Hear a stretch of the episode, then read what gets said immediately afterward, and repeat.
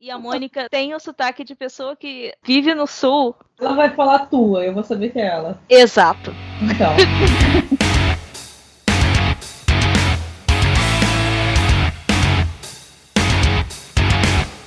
Olá, pessoal. Esse é o podcast Acadêmicas do Bar. Eu sou a Julia Urique. E eu sou a Mônica Possel. E no episódio de hoje nós vamos falar sobre produção, vamos falar sobre planejamento e tudo que você precisa saber ou tudo que a gente consegue perguntar para a Aline Rapp do Líria sobre turnês, shows. Aline Rapp, quem você é na noite? Se apresente para os ouvintes. Olá a todos os ouvintes do Acadêmicas do Bar. Olá, Mônica. Olá, Júlia. Então, eu sou a Aline Rapp, vocalista do Líria. Nós somos uma banda de metal alternativo sinfônico do Rio de Janeiro. Atualmente, né, sendo reconhecida como uma das maiores bandas de metal sinfônico do Brasil. E hoje eu estou aqui então para tirar as dúvidas de vocês sobre produção, shows, enfim, revelar alguns segredos, outros não. então hoje a Aline vem cheia de segredos pra gente. E eu sei que você, pessoa que preza pelo som, tá pensando, hum, tá um barulhinho de fundo. Pois é, tem um barulhinho de fundo sim, e se você preza por informação, você vai ignorar a sua frescura com áudio e você vai ouvir o que a Aline tem para dizer, porque eu garanto que ela sabe muita coisa. É uma banda independente do Rio e desde crowdfunding internacional, conseguindo no primeiro disco 8 mil dólares e no segundo disco 13 mil dólares, até fazer planejar turnês fora do estado em que eles conseguem pagar os custos da viagem. Sabe, esse é o sonho de toda banda independente e a Aline, ela consegue fazer. Aline, como você consegue fazer isso? então, deixa eu fazer só um adendo. É, não é só pagar os custos, você tem que lucrar também, senão. Olha só! É muito importante. Por exemplo, a gente vive de música, a gente não tem outro trabalho. Eu sei que muitas bandas no Brasil, principalmente, eles têm outro trabalho, mas a gente não tem. Então, se alguma coisa der errado, tipo, ferrou, entendeu? então, tudo tem que ser muito bem planejado. A primeira coisa que a gente faz logo é planejar e ver o quanto que a gente vai gastar numa determinada turnê, o quanto que a gente vai ter para investir naquilo, o quanto que a gente vai ter de retorno, senão não dá certo. É, e eu vejo que as outras bandas, eu até entendo, porque se você trabalha, sei lá, eu não conheço ninguém que seja motorista de ônibus e tenha uma banda, mas eu tô dando esse exemplo. porque eu imagino que dirigir um ônibus, trabalhar com motorista e ter uma banda seriam coisas muito complicadas. Mas eu acho que se você quer uma banda, você não e não pensa isso como hobby, você tem que realmente se dedicar. É chato, é um sacrifício, mas se você não pensa como com a sua banda como uma empresa, é muito difícil dar certo, né, Aline? Exatamente. Na verdade, eu acho que chega um momento na sua vida, pelo menos chegou para todos nós, né? Que é assim, ou você fica no seu trabalho, ou você vai trabalhar com música. Tipo, tem uma hora que não dá mais. Eu, por exemplo, eu, eu sou formada em publicidade. Então eu trabalhei com isso durante um tempo, é, fui professora de inglês em curso e tal, e eu falei, cara, chega e eu vou me dedicar total à música, foi o que eu fiz. Assim. Então eu peguei o que eu tinha, investi e agora né, eu estou tendo o retorno daquilo que, eu investi. Ô Aline, deixa eu fazer uma pergunta. É, vocês, no começo ali da, da banda, vocês tentaram investir ou tentaram contratar algum manager para fazer a produção de shows para vocês? Então, no início da banda, na verdade eu faço praticamente tudo, assim, né? Questão de mídia social, de shows. Hoje em dia a gente tem um manager, né, que a gente trabalha em conjunto. Na verdade, o manager é, sempre comigo, porque ele é meu marido, então a gente uniu o útil ao agradável. tá tudo em família tá ali, né? Família. Sim, a gente já teve um outro manager numa outra época, mas a gente percebeu que não era, sabe, não estava batendo muito. Foi de boa para para não acontecer mais, assim, a gente se desligar e tal. E aí eu fiquei fazendo tudo até que o Patrick assumiu. E agora ele trabalha diretamente comigo também. Então, Legal. quando você está planejando a turnê, você isso a gente vai começar logo cedo a sessão de dicas. O que, que uhum. você acha que as pessoas têm que. Quais são as principais questões para planejar uma turnê? Tipo, um checklist. Bom, primeira coisa, você tem que ver onde você tem fãs, né? A princípio. É, pensar em locais que você poderia ir e traçar uma rota, como que você vai para esse local, é, o que, que você vai gastar em tudo, né? Tipo, transporte, alimentação, tudo isso você tem que fazer um cálculo e aí sim você vai começar a procurar ou produtores ou você vai produzir sozinho, enfim, vai procurar casas e aí vai começar a vender os ingressos e fazer a publicidade. A dica de procurar onde estão os fãs está uhum. no nosso primeiro episódio com o Rafael dando a dica do Spotify que mostra ali quais as regiões do planeta que estão os seus fãs. E no caso do da produção e também dado a, da organização ali, a, no nosso terceiro episódio, a Letícia falou sobre planilhas mágicas de gestão de turnê. Legal. Bom, tem também o Instagram e o Facebook também vão te dizer né, exatamente onde é que estão as pessoas. E pelo tipo de som que você faz, você também pode tentar saber mais ou menos onde é que estão as pessoas. E você pode tentar também conquistar pessoas novas, que não necessariamente são pessoas que estejam já ouvindo, né? mas que você acha que, que dá para chegar até elas também. A minha pergunta, Aline, é sobre os produtores de, de shows das regiões, né? Como uhum. que vocês fazem para é, divulgar a banda de vocês para esses produtores, para que eles aceitem trabalhar com vocês, para que, que eles invistam em fazer shows com vocês? Então, atualmente, os produtores que têm procurado a gente, a gente não tem procurado ninguém. Então a gente ah. fecha, a gente fecha diretamente com eles, assim, ou a gente produz os nossos próprios eventos, nossos próprios shows, que é o que eu recomendo para as pessoas. Se não tem nenhuma produção procurando pela banda, ou sei lá, é, ofereceu algo que para você não é o suficiente, produza seu próprio show, que uma hora vai aparecer uma boa oportunidade. Enfim, você também vai ficar craque em produzir, né? Vai poder produzir seu show, e é a melhor coisa que tem. E falando que eles procuram vocês, isso seria no momento de agora ou no início também foi assim? No início procuravam bem menos, com certeza. Uhum, Hoje em uhum. é bem diferente depois do lançamento do segundo álbum, as coisas mudaram bastante também. Mas a gente vai fazendo os nossos próprios shows também, porque se não tiver uma proposta que seja boa ou a data não bateu, ou qualquer coisa do tipo, a gente vai produzindo também. O importante é você estar tá sempre tocando. E sobre as casas de shows, é a mesma pergunta também. Como que vocês fazem para as casas de shows, né, os donos de casas de show, é, aceitar trabalhar com vocês, aceitar que vocês toquem lá? Então, você tem que apresentar uma proposta né, para eles e eles vão ver se, se é bom para eles ou se, se vale a pena fato é que você tem que mandar para vários lugares. Né? E aí alguém vai parar para olhar aquilo e vai falar, ah, legal. Ou se você tiver alguém conhecido, você pode tentar chegar por meio dessa pessoa, às vezes é um pouco mais fácil. Mas você tem que fazer aquela prospecção, né? Olhar quais casas tem, é, capacidade de público, o que, que você está procurando no seu evento, e aí mandar uma proposta para eles. E o que conteria nessa proposta? Bom, o que, que você pretende fazer no evento, quanto tempo de duração, é, o que, que você precisa para aquele evento acontecer, o que, que você oferece para casa, se for uma parceria, ou se você vai alugar a casa, você tem que ver o quanto que é a casa, quanto que vai valer a pena, qual será o preço dos ingressos. Basicamente isso, o tipo de público que vai ao evento, você precisa dizer para casa também.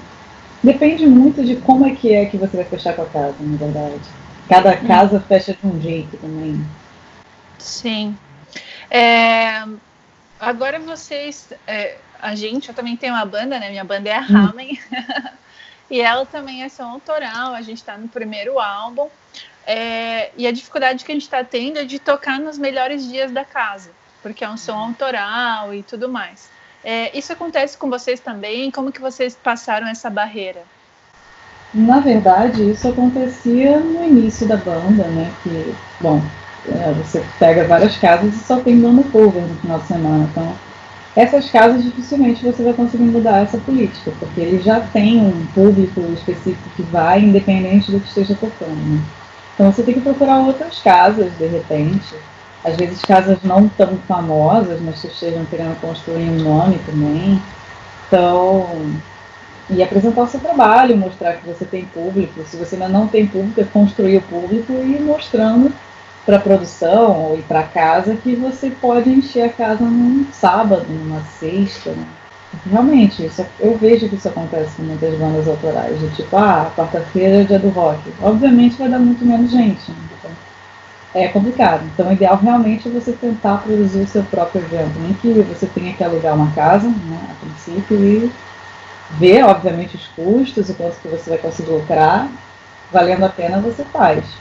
Agora, é aquilo, vale a pena, às vezes, para uma banda que está iniciando, gastar um, um, certo dinheiro e depois ganhar lá na frente. Para outras bandas não vale a pena. Então você vê qual o seu caso, assim. Você quer investir agora, tipo, quer gastar um dinheiro com uma casa, mas, sei lá, ter uma casa boa, ou tentar fazer uma casa, sei lá, que não é tão boa, mas que não vai te custar. Aí realmente parte de cada banda mesmo. Uhum. Mas, Aline, no início da banda, quando todos vocês trabalhavam, além de trabalhar com música, trabalhavam em outras áreas, como é que vocês faziam para, por, por exemplo, tocar em outros estados? Vocês organizavam férias conjuntas? Como é que acontecia isso? Então, no início a gente não ia para outros estados. a gente ficava só no Rio e cidades perto do Rio, né? Mas logo, logo que eu criei a banda, na verdade, eu, eu já liguei o, o F, sabe, para tudo e falei, bom, eu vou investir nisso mesmo e, e, larguei tudo que eu fazia antes.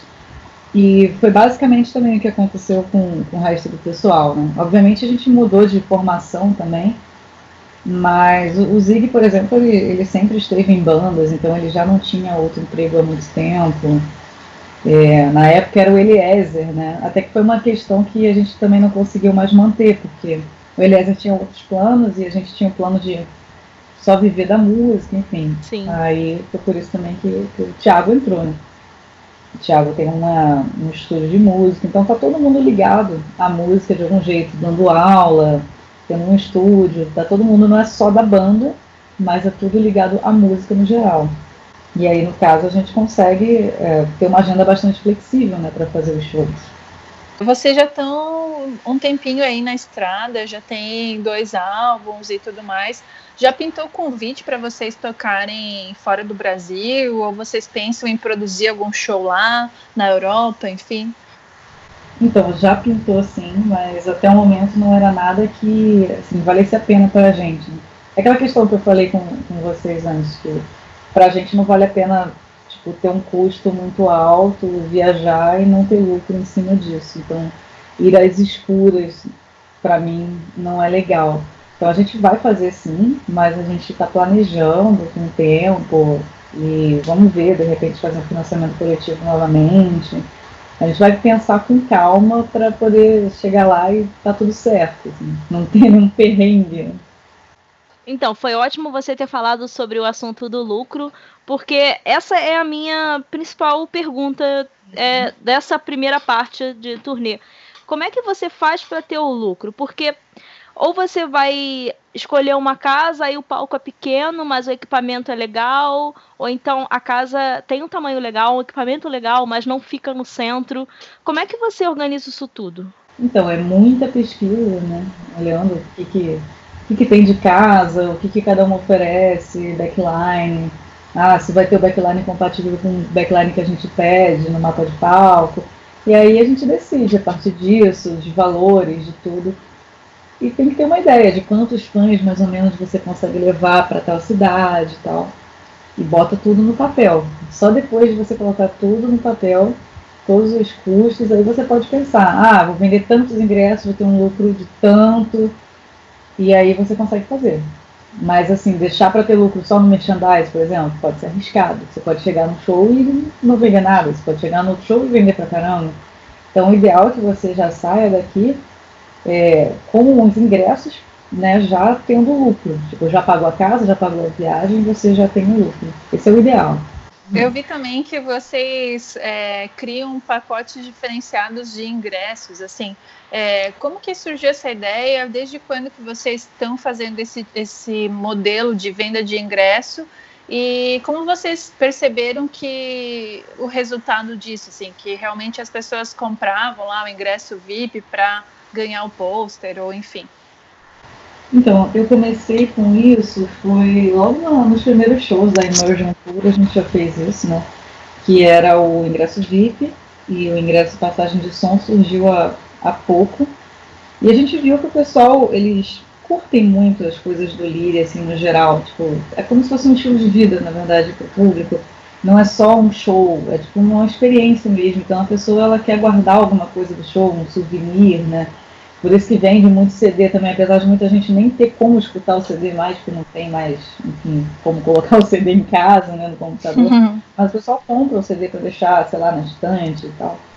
Aí a gente foi vendo que as pessoas tinham essa vontade de, de ter coisas diferenciadas e a gente criou esse tipo de ingresso. E é um ingresso que sai muito também. E o passagem de som também tem sido bem legal, porque é uma coisa bem exclusiva para a pessoa. Então, a pessoa chega mais cedo, ver o evento sendo montado, né, ver a gente passando som, é, ter acesso a todo o merchandising antes do restante das pessoas. Então, é bem legal, assim. E Aline, eu estou fazendo várias perguntas hoje, Júlia. Aham, uhum. pode ficar à vontade. é, para fazer toda essa produção de show, né, de merchandising, é, os ingressos VIPs e tal, é, como você é, falou que vocês mesmos produzem todo o show e etc., vocês também devem ter custos com as pessoas que vão estar ali trabalhando para vocês no Merchan, com o Road, com etc. Várias uh, pessoas ali, funcionários, colaboradores, para ajudar vocês na produção do show em si. Vocês colocam isso também nos custos ou vocês usam amigos, familiares para apoiar? Como é que vocês fazem isso? Então, tudo isso tem que estar no custo, sim, mas a gente vai com uma equipe bem reduzida, a gente, a gente mesmo monta as coisas, a gente mesmo fica, já que a gente faz o meeting para todo o público, a gente mesmo fica lá, a gente deixa o Patrick lá no, no Merchan, e a gente consegue tomar conta de tudo e tal, mas a gente usa também o hold da própria casa, a gente pede um hold e tal. Mas a gente não, não vai com uma equipe grande porque não vale a pena para a gente, no caso. Mas, obviamente, se você for levar uma equipe grande, você tem que realmente contabilizar tudo isso nos custos. É a primeira coisa. Sim. Eu acho que banda independente. Ok, que o Líria tá desde 2012 na estrada, uhum. mas ainda assim, sendo independente, você vai contar com familiares, com amigos, com o road que já é de casa, então vai cobrar um preço mais legal, porque o custo é muito grande, as pessoas não têm ideia. Sim. Por exemplo, quando o Sander veio aqui para o Brasil, até que eles abriram para a gente, né, que é uma história meio louca, que a gente era uma banda muito menor do que eles, mas eles abriram pra gente porque atrasou e aí eles tocaram antes. e aí a gente fechou a noite, mas a galera ficou e foi, foi bem legal. Mas eles vieram com uma equipe super reduzida, eles só trouxeram um técnico de som, mais ninguém. Assim.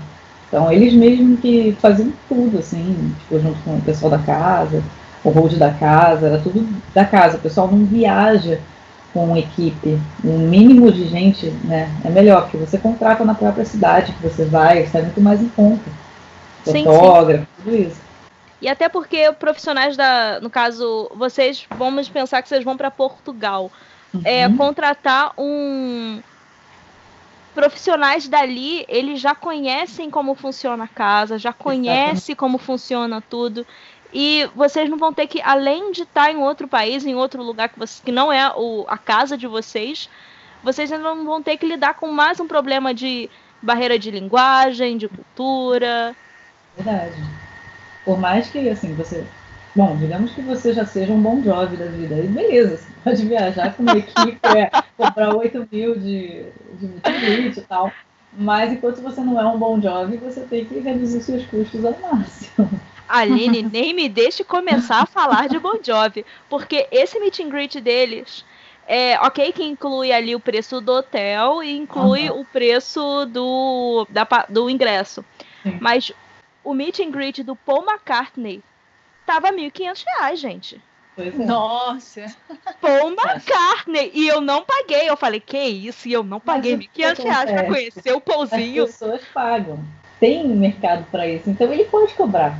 Bom, assim, eu, eu não, não culpo ele, porque as pessoas pagam. As pessoas querem, né, ver o meet and greet, conhecer ele e tal. Então, assim, ok. Eu acho bizarro? Acho, mas se tem gente que paga, tudo bem. Ah, eu vou ficar no é bizarro e não é tudo bem nada porque o Brasil tá numa crise e ninguém tá dando... tá levando em consideração isso. É, eu fui no eu fui no show do Hangar aqui em Floripa, acho que ano passado. Uhum. Ou esse ano, não sei. É, e o Aquiles comentando assim, nossa galera, se vocês quiserem, fiquem aí depois, porque a gente não cobra meet and greet, não sei o que, não sei, todo pomposo assim, falando, né?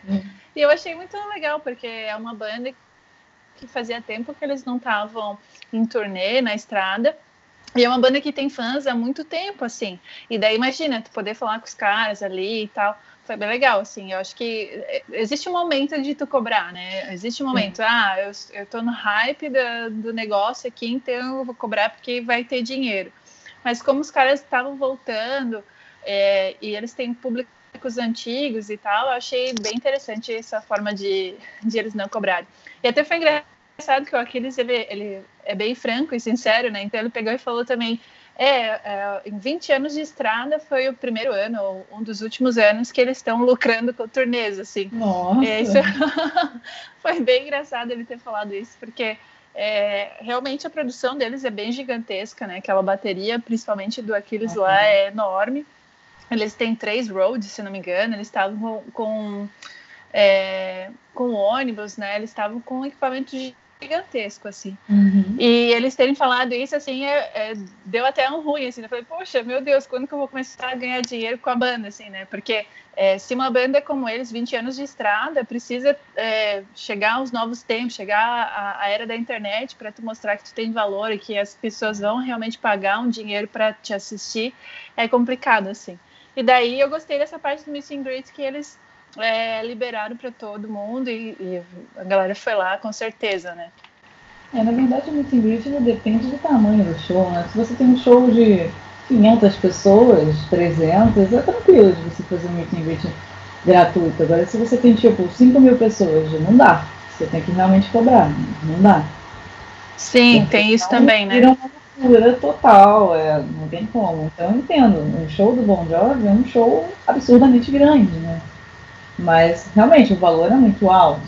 Mas enfim, se as pessoas pagam, ok, tem mercado, ok. Não tem Sim. jeito.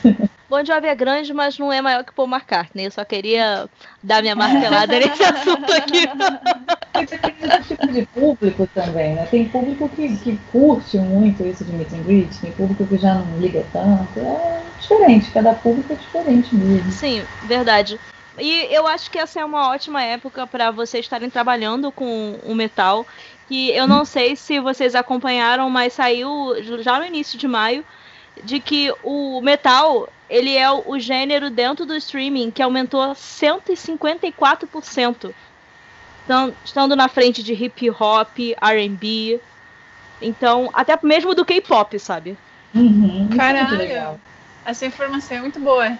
É, Isso não quer dizer que o metal esteja governando o mundo, mas quer dizer que ah. o metal, enfim, voltou a crescer, porque o metal tinha passado quase uma década só diminuindo.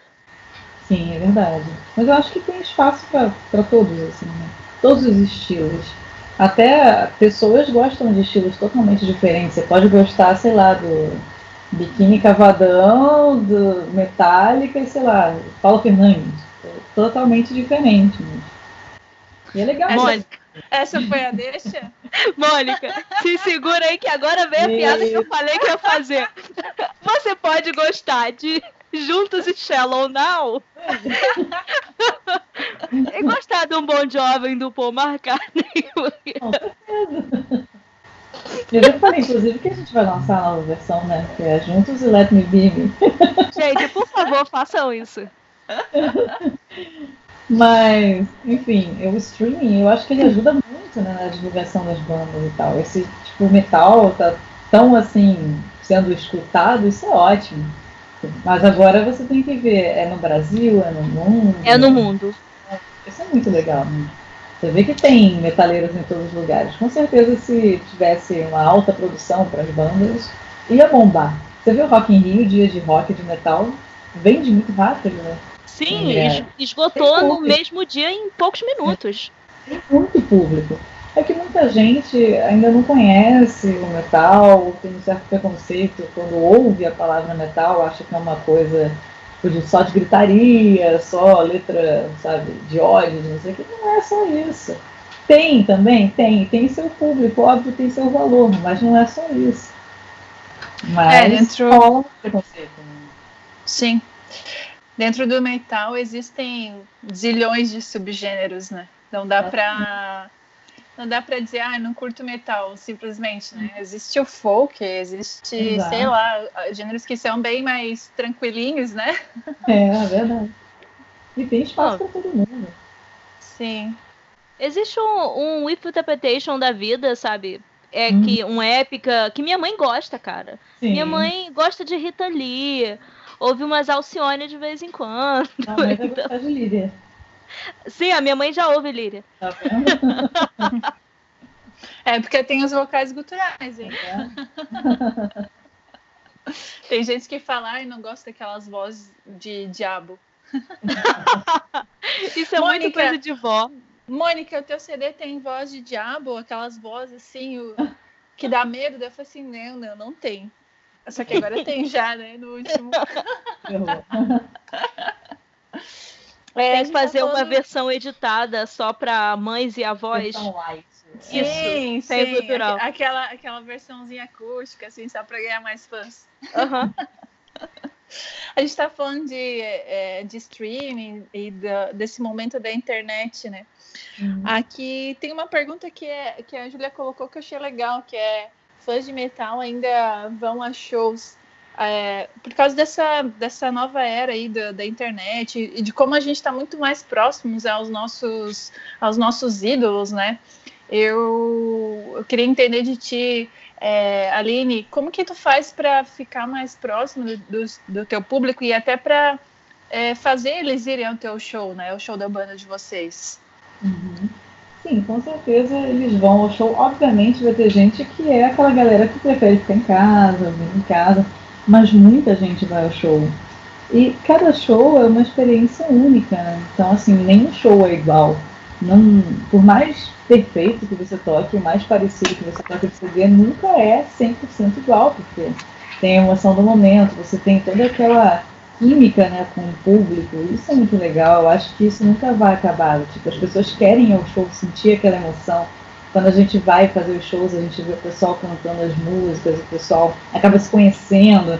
Tem várias pessoas que fazem amizade tipo, um com os outros porque vão aos shows, aí combinam de ir juntos, até de outras cidades. Isso é muito bacana. Então, não sei, eu digo que o show é sempre uma experiência única. Se você não for, você perdeu aquilo. E é assim que, que você tem que encarar um show.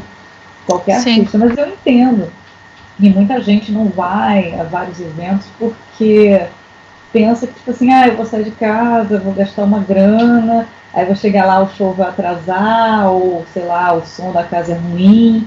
Por isso que você tem que estar sempre procurando também fazer shows em casas boas, em equipamento bom, você tem que oferecer uma coisa boa. Por mais né, que você seja uma banda maravilhosa, se você não tiver um bom equipamento, uma boa casa, não vai soar como deveria soar. Então, às vezes é um pouco chato, né? Então você tem que realmente tentar fazer sempre o melhor e procurar sempre as melhores casas para isso. E vocês chegam a inovar nos shows, a produzir alguma coisa diferente no próprio roteiro do show? Vocês incrementam com alguma coisa além da própria música para conquistar os fãs, para que eles retornem aos shows de vocês, algo desse tipo? Então, a gente tem bastante participação né, dos nossos fãs nos shows, eles cantam praticamente todas as músicas, até aquelas que nem são tão conhecidas e tal.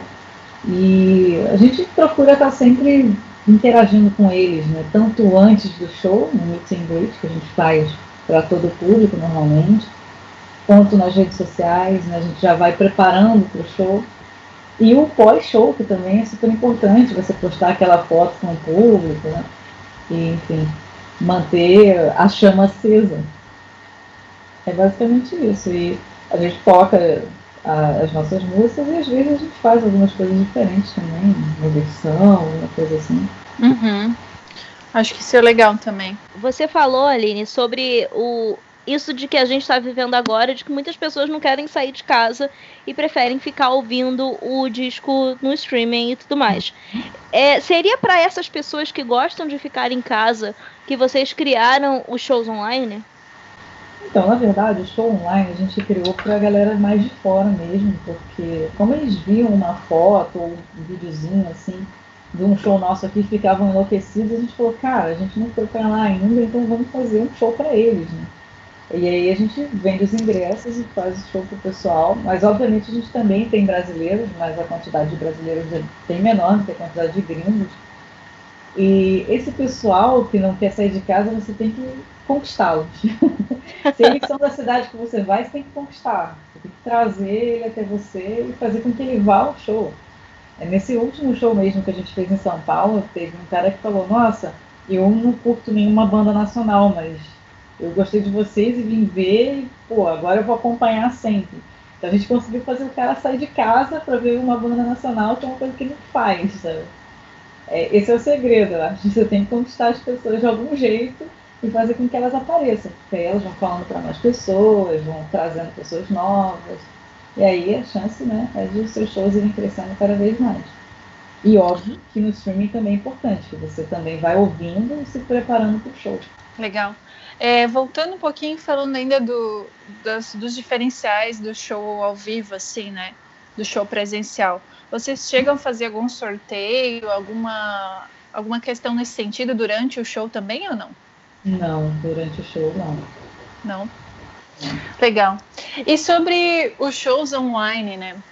Não sei se você acompanhou, Aline, mas ano passado a banda Noturno ela fez uma puta produção para um show online. É, com, é, foi, lá no, é, foi lá no Estúdio Fusão, é, né, a produção do áudio impecável lá, e a produção do vídeo, acredito que era com a Fog Filmes, que é do Carelli, né, que era um do, dos tecladistas da própria banda. E foi um puta show, acho que eles tiveram um problema num dia, mas depois eles replicaram e, e deu muito certo, assim.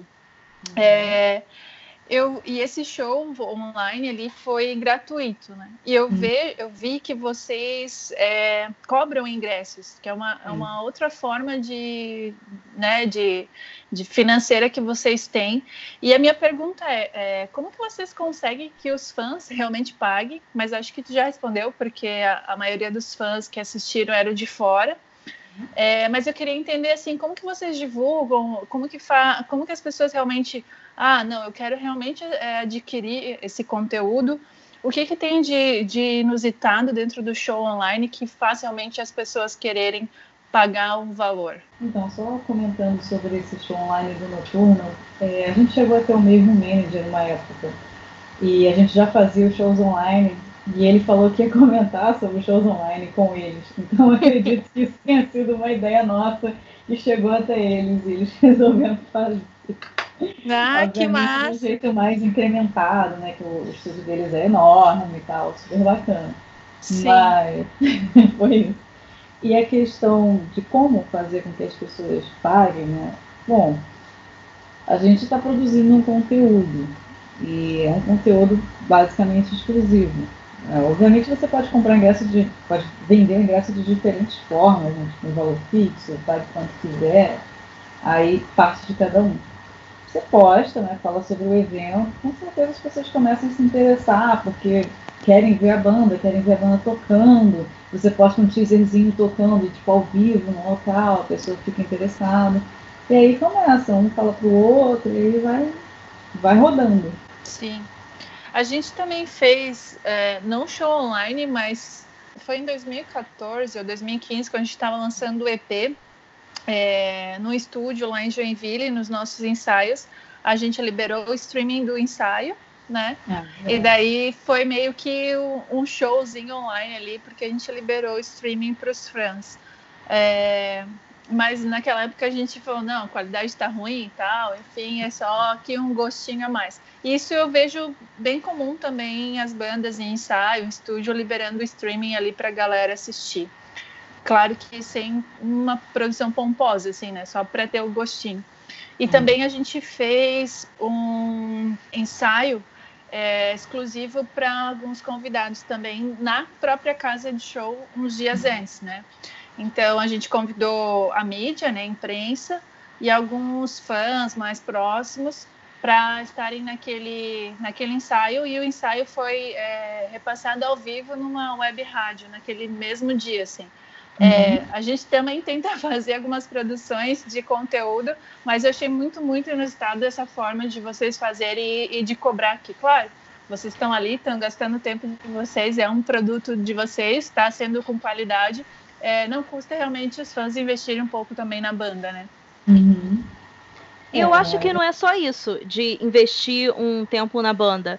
Eu acho que o, o Líria, quando ele faz um show ao vivo, ele não só toca, ele também conversa com o fã, ele interage e ele mantém toda uma relação por Facebook, por Instagram. E, e não são todas as bandas que dão esse tipo de atenção pro fã e criam essa relação. Porque uma coisa é você fazer uma música que vai tocar o coração da pessoa. Outra coisa é, além de você tocar o coração dessa pessoa, você querer saber como é que ela tá, conversar com ela. E eu vejo que o Lyria ele investe muito nessa relação. É, é verdade. A gente costuma fazer várias lives, né? Tipo, pelo menos assim, uma vez por mês tem uma live. Aí eu falo com todo mundo, a gente fala sobre as novidades da banda, respondo comentários, respondo perguntas. Então a gente está sempre em contato, respondendo. A gente recebe muita mensagem, o pessoal falando que a música está ajudando eles de algum jeito, isso é bem legal. Então a gente quer saber como é que estão os nossos fãs, o que, que eles estão fazendo. Isso é, isso é bem legal, a gente ter esse feedback deles, é muito bom também. É, até porque o Líria é a primeira banda de metal brasileiro de autoajuda, né? É verdade. Então... É. e Eu ouvi. Do, do, streaming, na verdade, está fazendo um serviço, né? Então, assim, normalmente você não vai ter um serviço que seja gratuito. Obviamente, de vez em quando a gente bota um ensaio grátis, alguma coisa assim, tipo, para todo mundo. Ou num show, a gente faz uma live do show. Mas aí não é aquela coisa planejada que a gente né, parou para criar o show, tudo. É uma coisa que está rolando ali e a gente mostra para o público. Diferente do show online, que é uma coisa especial para eles e tem todo aquele contato, a gente conversa com eles, é, é outro tipo de produto. É, vocês comentaram que vocês interagem, né? Mas uh, essa interação o quê? Na rede social antes e, e pós-show ou no show também, durante o show, vocês, como tu falou assim, ah, a, a, participação dos fãs, eles cantam e tal, mas existe, tipo, alguma interação do tipo, ah, fulano de tal, sobe aqui no palco e canta junto, algo nesse sentido? Olha, isso já aconteceu uma vez, do pessoal subir, mas isso foi, foi na abertura, na abertura para os André, né? Mas normalmente assim, a gente está interagindo com eles o tempo todo, com os fotógrafos, com todo mundo, a gente sente o pessoal cantando, a gente... é aquela coisa, tipo, você está sentindo a mesma energia, tá todo mundo vibrando igual, sabe? Então a interação é assim. E nos shows online a gente não está vendo as pessoas, né? Mas a gente sabe que elas estão lá, elas estão mandando mensagem, então a gente lê a mensagem delas, a gente responde não é a mesma coisa que tá com o público né, ali. Mas é bem legal também. A gente se sente bem próximo dos fãs também. Uhum. Legal. Então, Aline, se você pudesse definir o planejamento de uma turnê em, em uma dica apenas, qual seria essa dica para quem tem uma banda independente e está querendo parar de ficar tocando na garagem e, enfim, começar a conhecer o circuito de casas? Uma dica só é difícil, né? então dá três, um pronto. Coisa. Bom, primeiro você tem que fazer um planejamento dos locais que você vai, né? Não pode, você não pode ir para Bahia, depois eu vou para Curitiba e depois eu vou para o Rio, porque é louco, né? Tem um custo muito alto. Então você tem que planejar cidades próximas primeiro, para começar. Segundo é o custo, botar tudo, tudo, tudo no papel do quanto que você vai gastar. E terceiro, divulgação. E a divulgação? Redes sociais, uh, flyer, o que, que você acha? Imaginar. Cara, hoje em dia a rede social assim, é o mais importante, mas é legal você também estar em mídia física, é bem importante. Né? Notícias, flyers, tudo isso é importante. Mensagem de avião no céu. É mais caro. Mas não tem essa necessidade. Você pode investir em meios mais baratos e ter um retorno muito bom. Sim. Eu ia fazer uma pergunta que é relacionada a bandas de abertura. Como vocês produzem o próprio show? Vocês geralmente colocam alguma banda de abertura nesses shows? A casa indica alguma? Ou não? É só vocês na noite? Bom, depende muito do local. Normalmente a gente toca sozinho, no máximo com uma banda de abertura da cidade. Às vezes a casa pede para colocar uma banda da cidade, a gente faz um concurso. Às vezes alguém indica alguma banda e a gente dá uma olhada. Mas normalmente a gente toca sozinho. E como que é esse concurso? Vocês pedem o material das bandas? Exatamente, a gente pede o material, a gente analisa não somente o material, mas o engajamento nas redes sociais, por exemplo. E aí a gente faz, né, a gente escolhe uma banda às vezes também rola tipo um, uma votação, mas normalmente a gente mesmo que escolhe, a partir dos materiais que a gente recebeu. A gente fez isso lá para Minas, por exemplo. Uhum. E daí, como que é a repartição do, do, dos lucros ou dos custos aí? Vocês dividem com essa outra banda? Como é que funciona? Não, é, é tudo nosso. Assim, tipo, tudo custo, tudo nosso. Tipo, a banda não tem que pagar nada, a banda é banda de abertura. Ela não tem que uhum. pagar para tocar. A gente dá uma ajuda de custo normalmente. Né? Mas eles, assim, só precisam divulgar e tocar. E chegar na hora. É, seria mais uma mídia de divulgação para vocês, no caso, né? Exatamente. Principalmente esse é... eles, na verdade, assim, que a gente tenta procurar bandas que estão mais assim. É não começando, mas que não são bandas muito grandes ainda da região, mas que tem um público legal, que está precisando tocar. A gente gosta de chamar bandas assim também. Uhum. E essas bandas geralmente é do mesmo estilo? Como que funciona? É, tem que ser um estilo que combine, não necessariamente o mesmo estilo, mas algo que chame a atenção da gente, se a gente achar legal, achar que o nosso público vai curtir, a gente põe. Bacana. Acho que a gente pode ir para o que tem para hoje, né, Júlia? O que tu acha? Sim, eu acho que a gente pode ir.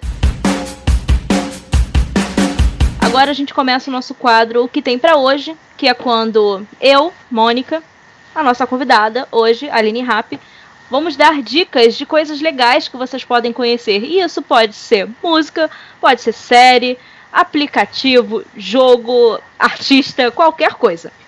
Mônica, você quer começar hoje? Posso começar. É, o meu que tem para hoje tá se resumindo a séries, eu acho, cara. séries e filmes, mas vamos lá. Dessa vez a série vai ser The Away. Acho que vou criar um podcast para falar de séries. Vai trair o Acadêmicas do Bar, olha só. Não, imagina, imagina, Acadêmicas do Bar tá no meu coração. Mas é que o meu conteúdo só se resume a séries e filmes, mas vamos lá. Então, The Away é uma série do Netflix um, com saiu a segunda temporada agora. Eu assisti a primeira temporada alguns, an alguns anos atrás, dois anos atrás, é, 2016, tá dizendo aqui. E eu, eu pensei, meu, é, será que vai ter uma continuação? É, porque é uma história bem louca, assim, é, também de multiverso, também de, de vidas paralelas e tal. Uh, isso também é uma coisa que eu gosto demais, né? De ficção, enfim. Só que The Away, ela é um pouco diferente das outras que eu já recomendei aqui, que ela tem Não um dá pouco... spoiler. vamos ver, eu acho que ainda não é spoiler, mas vamos lá. Acho que ainda que ela... não é. É um que problema. Ela tem um ela tem um pouco de misticismo, ela não é só ficção científica, ela, ela beira ali ao, ao misticismo também. Então, se quem não gosta, que prefere só é, ficção. Acho que. Porque assim, eu, eu tinha um preconceito, tenho ainda um pouco, uh, porque para mim a ficção ela funciona na ciência. Daí se coloca o misticismo ali, deu, ah, poxa, agora já não funcionaria, porque tem um pouquinho de, de mitologia aí e não funcionaria de verdade. Mas é, tem uma, um pouquinho disso assim na, na série. Eles lançaram agora a segunda temporada em março de 2019. É, e é muito legal, é Prairie, Prairie, Prairie Johnson, não sei como é que se fala, mas acho que é assim. Que é a mesma personagem da Nina Zarova, que é agora do, da segunda temporada. É, ela é a personagem principal, então ela que vive aí várias vidas, várias, vários multiversos, assim. Uh, enfim, acho que é isso. É mais uma série de ficção e tal, sobrenatural, fantasia, tá até aqui no Wikipedia, ó. Como não é spoiler, tá, tá, aqui. É, porque é... o Wikipedia nem dá spoiler. Não, imagina. Um, enfim, acho que vocês vão gostar, quem gosta de, de ficção, um pouquinho relacionado ao multiverso e tal. Acho que é bem interessante aí. Se não gostarem também, comentem, mandem e-mail pra gente, fala assim, Mônica. É, fala okay. mal, mandem e-mail lá para acadêmicasdobar.gmail.com e falem assim, Mônica, não dê mais spoilers das séries. Ou essa série é uma bosta. Não, não, não escuto mais as tuas dicas. Posso, pode fazer isso.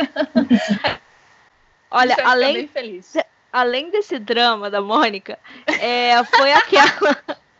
Aquela série da, do Prime que você indicou, que também tem negócio de multiverso e uninazismo, esqueci o nome. Isso, isso, é The Man in High Castle. Isso, eu tentei assistir de novo, mas a personagem principal é muito mocoronga.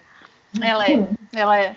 Mas é Ai. é aquilo que eu te falei, ela é essa personagem, só que no fundo, da, no final das contas, ela tem algum poder ali. Só que ela é essa songuinha monga ali que fica o, a, os episódios todos, né? Não deu, não. Essa, a mulher do DOE, a atriz principal, ela é mais forte ou ela é songamonga também? Não, ela é mais forte, ela é mais forte. Ah, que bom. Eu, eu, a Aline fez bem rir do Songamonga, porque isso é tão antigo, né? Que expressão antiga. Gente, eu sou velha. Verdade agora, tá aqui, aqui é. Ó, teve um episódio que eu não falei minha idade, mas fica aí para vocês que eu sou velha, galera. As minhas gírias é de 1980. Olha só, já, já mostrou que é da década de 80. Desculpa, Mônica, mas eu acho eu que eu não posso mais nascida. apresentar o podcast com você, porque você é da década de 80. É velho. Eu, como millennial, não aceito. Tia Mônica. Tia Mônica. Sério, então, eu tenho sobrinhos já enormes. Meu Deus, tem até sobrinho. Uhum. Uau! Você tricota e gosta de chá, Mônica? Cara, eu já tricotei, sabia? Na infância. Na infância, em 1800. Com a minha cadeira de balançar. Isso. Olhando os pássaros e tomando um bom chimarrão. Isso. Como boa sulista. É. Mas eu nunca fui boa nessa arte de tricotar. A única coisa que eu fazia era aqueles cachecóis. É, eu queria fazer aquelas blusas bonitas de manga longa, mas nunca consegui fazer isso. É bem maneiro mesmo, mas eu, eu também sou essa pessoa péssima em, na, na arte de bordar, tricotar, costurar. E eu peço para minha mãe fazer. Eu, quando criança, desenhava as coisas que eu queria e ela fazia. É, no desenho eu sou boa. Mas eu desenhava lindo, bonito as blusas e quando ia fazer ficava tudo torto, aí desmanchava uhum. tudo. É. A única coisa que eu fazia era roupinha para as bonecas. Ah, eu nem isso. a minha dica pro que tem para hoje é o livro autobiográfico da Rita Lee. É, ah, foda. É maravilhoso, é maravilhosa a história dela. Eu já conheci um pouco, porque como eu já disse nesse episódio, a minha mãe é fã da Rita Lee. Então, é um livro que eu dei para ela de aniversário, na verdade. Minha mãe terminou de ler e eu pedi emprestado porque eu precisava conhecer a história da Rita Lee. E olha, ela fala sobre de, coisas horríveis, sério, horríveis demais que aconteceram na infância dela. Depois uhum. conta sobre a adolescência, a fase adulta, casamento primeiro, casamento segundo. História de cada um dos filhos é bem legal e conta muito sobre como era a tal da ditadura que tanta gente diz que nunca aconteceu. Ela foi presa grávida e ficou por um bom tempo lá e quem tirou ela da prisão foi bem, além do advogado, obviamente, foi com a ajuda da Elis Regina, que até então era a, a queridinha do Brasil. Então, é uma história que fala muito sobre sororidade, sobre amizade entre mulheres, sobre a música, sobre como é ser a primeira roqueira do país num, numa época de ditadura. Então é bem legal. Quem gosta de música, quem gosta de ler sobre mulheres fortes, vale muito a pena ler a autobiografia da Rita Lee. E você, Aline? Qual é o seu Vamos que lá. tem para hoje? O que tem para hoje? Bom, eu vou indicar a série The Rookie, que fala sobre três, né, três pessoas que passaram para a polícia, são três novatos, e um deles, que é o principal, que é um cara mais velho, um novato de 40 anos. Uau. E aí a série é, é bem bacana, gira em torno dele, né, gira em torno lá da polícia, e eles têm que resolver crimes, é bem interessante. E é uma série que, tipo, é leve, sabe? Você pode assistir com a família toda também. E é engraçada, tem várias coisas interessantes. Eu recomendo bastante. Mas a série, como é que a pessoa faz para assistir, pra assistir? Tá no Netflix, tá no Prime, tá onde? Tá no site, no site não, no aplicativo da Universal e também passa no canal da Universal. A gente baixou o aplicativo aqui, então a gente assiste já direto, sabe? Agora renovou a segunda temporada, então vai ser bem interessante também. Então, gente, nós temos um episódio. Aline, faça o seu jabá. Quem quer saber mais sobre o Líria, mais sobre o seu trabalho, como é que ele faz para conhecer você e te seguir? Bom, vamos lá. Saber sobre o Líria, pega o Google, digita Líria. Pronto, você vai achar tudo, todos os links, entrevistas, Spotify, ou então, né, se você quiser entrar direto lá no Spotify, só digitar Líria, é, Facebook, Instagram, YouTube é arroba Band, né? Mas também se botar só Líria, você já vai achar tudo também. É, quem quiser adquirir CDs autografados, a gente tem uma loja especialmente para o Brasil, que é liriaband.com.br loja. É, os nossos CDs e camisas também estão disponíveis no site da Die Hard, também na loja da Die Hard, lá na Galeria do Rock, em São Paulo. No Rio de Janeiro, a gente já tem CDs na Sempre Música, no Capete. Quem quiser falar com a gente, mandar uma mensagem, super bem-vindo. Pode mandar para o Facebook ou para o Instagram que a gente responde. A gente demora, às vezes, porque a gente recebe muita mensagem, mas a gente sempre responde. É sempre um prazer conversar com os fãs. E espero que vocês tenham gostado do episódio de hoje. Agradeço pelo convite. Imagina, a gente que agradece, Aline. Foi muito legal. Aline, como a Mônica disse, foi muito legal conversar com você nesse episódio. Você com certeza falou muita coisa que nem eu, que trabalho com vocês, sabia. Imagina então as pessoas que estão começando com banda. Então, obrigada mesmo. E para vocês que estão ouvindo esse programa e vocês querem elogiar, criticar, dar sugestões. Elogiar. Você pode elogiar e dar sugestão. Nada de A gente pensa em crítica como um feedback de pessoas que, no fundo, amam a gente e querem, poxa, vou dar essa diquinha para elas melhorarem. Tudo bem. Porque eu sou millennial e eu acredito que todo mundo me ama, porque assim foi que minha mãe disse para mim. Tá certo. então, você pode mandar um e-mail para acadêmicasdobar@gmail.com ou você pode seguir Julia Euric no Instagram ou M Pocel em todas as redes todas as redes ela tem um nome só. O meu é Julia Underline Ouric, tá? No Instagram. Ou Julia Ouric no Twitter e Julia Ouric no Facebook. Não consegui, não fui tão rápida quanto a Mônica. Sim, vou repetir isso sempre até eu achar um saco. é, pode me procurar lá no Instagram, no, no Facebook. Eu tô mais no Instagram, quer dizer, quando eu posso, eu estou no Instagram, mas me procurem lá, procurem pela banda Ramen Oficial também, a gente está lá no, no Instagram, então só chamar lá que a gente responde. E é isso, temos um episódio. Até a próxima. Obrigada, Aline. Obrigada a vocês. Hora Obrigada, Aline. Tchau, tchau. tchau.